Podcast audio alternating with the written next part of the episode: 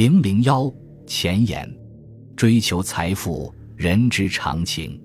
过去几十年来，赚钱成了中国人最共通和突出的价值观，无论是主动还是被动。毋庸置疑，今天的中国正处于历史上少有的富裕时代，无论从财富的绝对数量还是受众的广泛性上都是如此。但是，今天也是人们对金钱和财富的普遍焦虑成为社会特质的时代。这种焦虑从何而来？在已经基本解决了温饱问题的今天，这个本应仓廪实而知礼节、衣食足而知荣辱的时代，为什么人们对金钱和财富的焦虑反而有增无减？对我们凡夫俗子来说，身心的安定需要适度的物质基础，物质基础的牢固也需要一个合适的载体。过去几十年里，人人都在忙于挣钱，好像积累物质财富就等同于挣越来越多的钞票，而钞票和钱是一回事吗？我们无暇停下来思考。就物质层面而言，什么才是留得住的财富？记得七十年代末八十年代初，改革开放之初，很多人的理想就是当个万元户，而今天，中国的个人所得税起征点是月收入五零零零元。万元已经成了很多人的月工资水平。八十年代，中国又出现了百万富翁，在当时的中国，拥有百万元可以过上顶级富豪的生活。但今天，连在北京五环内买套房子都遥不可及。现在，在中国要想当个富翁，得以亿为单位计算身家。在西方世界，“百万富翁”这个词是在法国的密西西比泡沫中出现的。那是一七二零年，第一个身价估值上亿的是约翰·洛克菲勒，这已经是二十世纪初的事，中间历经近二百年。同样的数量级变化，在中国仅用了三十多年。从衡量富翁财富的货币单位变化——万、百万到亿，我们不仅看到了个人财富的大幅度增加，也看到了货币价值的大幅度缩水。毫不奇怪。这一切犹如电影快进，加剧了大家对金钱所代表的物质财富的焦虑。这种焦虑无疑又进一步刺激了人们逐利的需求，极端的逐利压力转而又加剧了人们的焦虑。如果我们换个方式考虑一下，如何才能将挣到手的钞票保值，可能会部分的缓解我们对挣钱的焦虑。财富的积累和财富的保值其实是同等重要的问题。要做到财富的积累和保值，除了我们大家今天都津津乐道的各种投资，我们还是要回到问题的根本，搞清楚与钱相关的方方面面。什么样的东西可以成为钱？所有的货币形态都是钱吗？钱的价值来源何处？钱为什么会贬值？它是如何贬值的？当然，我们最关心的是有什么办法可以让它保值。我们从历史上的教训里可以看到多少今天的影子？我们从中可以学到什么？面对未来，我们应该怎么办？这就是我们这本书要讨论的内容。上面说的是仅就个人和家庭的影响而言的。那么，在一个更大的范围乃至一个经济体、一个国家而言，又是什么样的情况呢？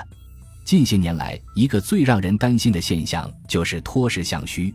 企业家突然都热衷搞地产和金融，尽管国家出台各种政策来扭转这个情况，但是脱实向虚仍然动力巨大。这背后的动力又来自何方呢？这和货币又有什么关系呢？货币数量是通过什么途径来影响我们的经济结构的？这些年在快速轮动的产业变化中疲于奔忙和为保住工作而焦虑的人们。无疑也更应该关心经济结构的变化，因为产业分工的变化，产业间的此消彼长，对就业都会产生大面积影响。这不是一个简单的 GDP 数字可以告诉您的。所以我希望写一本大家都看得懂的书。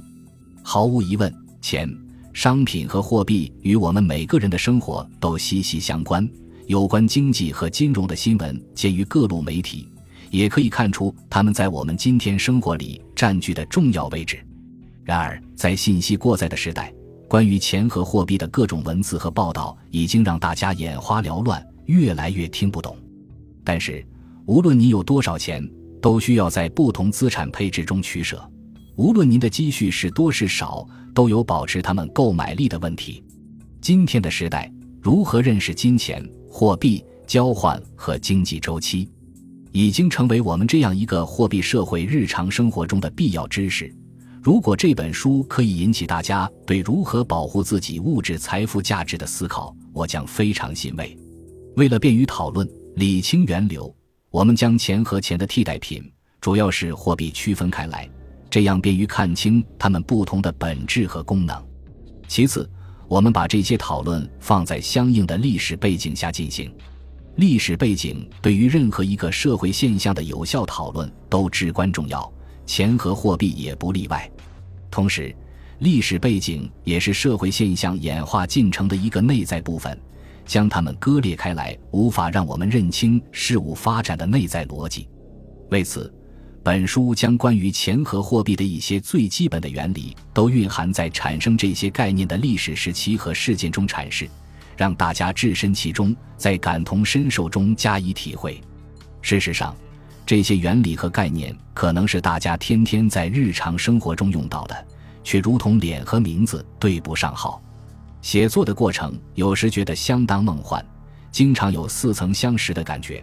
不知是在陈述历史，还是在描写现实。一百年前，美联储在应对第一次世界大战之后的泡沫时，对加息犹豫不决，没升两次后戛然而止，终酿大祸。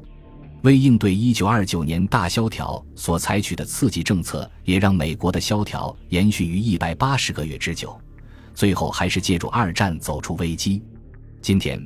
全世界在2008年次贷危机后将印钞进行到底的节奏中，进行了多轮刺激，而最近几年，美联储在启动利率正常化中还没等加几次息，又掉头迈开了降息的步伐，并大踏步进入降息周期。新一轮货币刺激在经济复苏强劲的骤雨中俨然已经来临。欧洲和日本还要加大负利率力度，而其他经济体已然在跟进减息。这难道是历史又在重演的节奏？四十九年前，尼克松政府宣布美元与黄金脱钩，同时实行各项增加关税、资本管制等政策。而今天，美国特朗普政府将矛头指向对中国进行贸易战。所不同的是，比起特朗普，尼克松可以以一个政治家的姿态和口吻说出同样的话。今天，世界各地到处出现的社会运动。也都可以在泡沫破裂后的法国大革命中找到身影。虽然这本书专门谈论中国的部分不多，但是中国今天的很多现象都可以在欧洲和美国的发展历史中找到影子。这也是这本书希望以史为鉴而达到的一个目的吧。这个思考的重要性还在于，欧洲和美国是经历了一个漫长的时间才达到今天的状况，而我们改革开放才四十余年。就已经在朝着这个方向急速前进。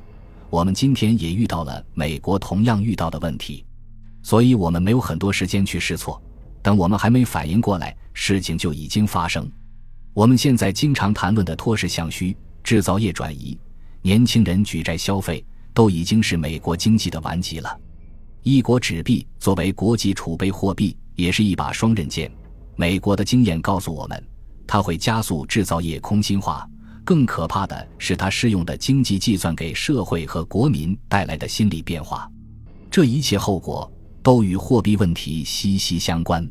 本书著录采用文献涵盖的时间从17世纪至今，主要采用这些文献的史实部分，让事件本身来展现发展逻辑。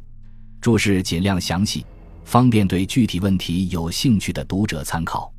对翻译著作的使用。由于对某些词汇的界定在本书中更加严格，为了不产生混淆，遇到这样的情况还是引用英文的原本，但是翻译一致的，直接引用中文版的翻译，本书得以顺利完成。要感谢我院学生孙乾、岳丹峰、张森、孟一博和铁浩这五位同学，不仅做了大量的研究和校对协助工作，还贡献了建设性意见。我总是从与他们的讨论中受到启发。同时提供研究协助的还有荣天申女士。书中引用的古文和对一些字词的考证，得到中央财经大学特聘教授杨逢斌老师的指导和帮助。在美国的冯志平博士帮助在海外购得了重要且部分已经停止出版的文献。从事金融交易的业内人士张志坚、严昭、陈威、魏思恒、申炫上、陈涛和毛健阅读了初稿，并提出了宝贵的意见和建议。外交学院看思进博士对我引用的法文及文献给予了翻译上的帮助，王斌红女士对文中有关会计方面的讨论给予了指导。本书的最后部分在暑假期间完成于墨尔本，住在朋友陈汉良和傅美云夫妇家中，受到了家人般的照顾和鼓励，在此一并表示感谢。本书今天能够呈现于大家面前。要特别感谢中国人民大学出版社的曹青颖女士，她的动议和鼓励，使我坚信面向更广大的读者来探讨关于钱和货币的来龙去脉，在今天这个时点非常有意义。感谢责任编辑夏贵根先生和苏雪莹女士为本书的编辑加工所做的大量细致的工作。最后，感谢我的家人，尤其是我的母亲，她对我的鼓励和照顾无微不至。她抓住问题本质的思想方法和行动力，更是我要贯穿一生的功课。通过这本书，我不仅希望把我对金钱的观念与读者分享，而且更关心大家看后会不会得出同样的结论，或是对什么样的物质金钱配置可以给身心带来一些安定的力量有了自己的结论。亲爱的读者，祝您幸福。金京，北京。本集播放完毕。感谢您的收听，喜欢请订阅加关注，主页有更多精彩内容。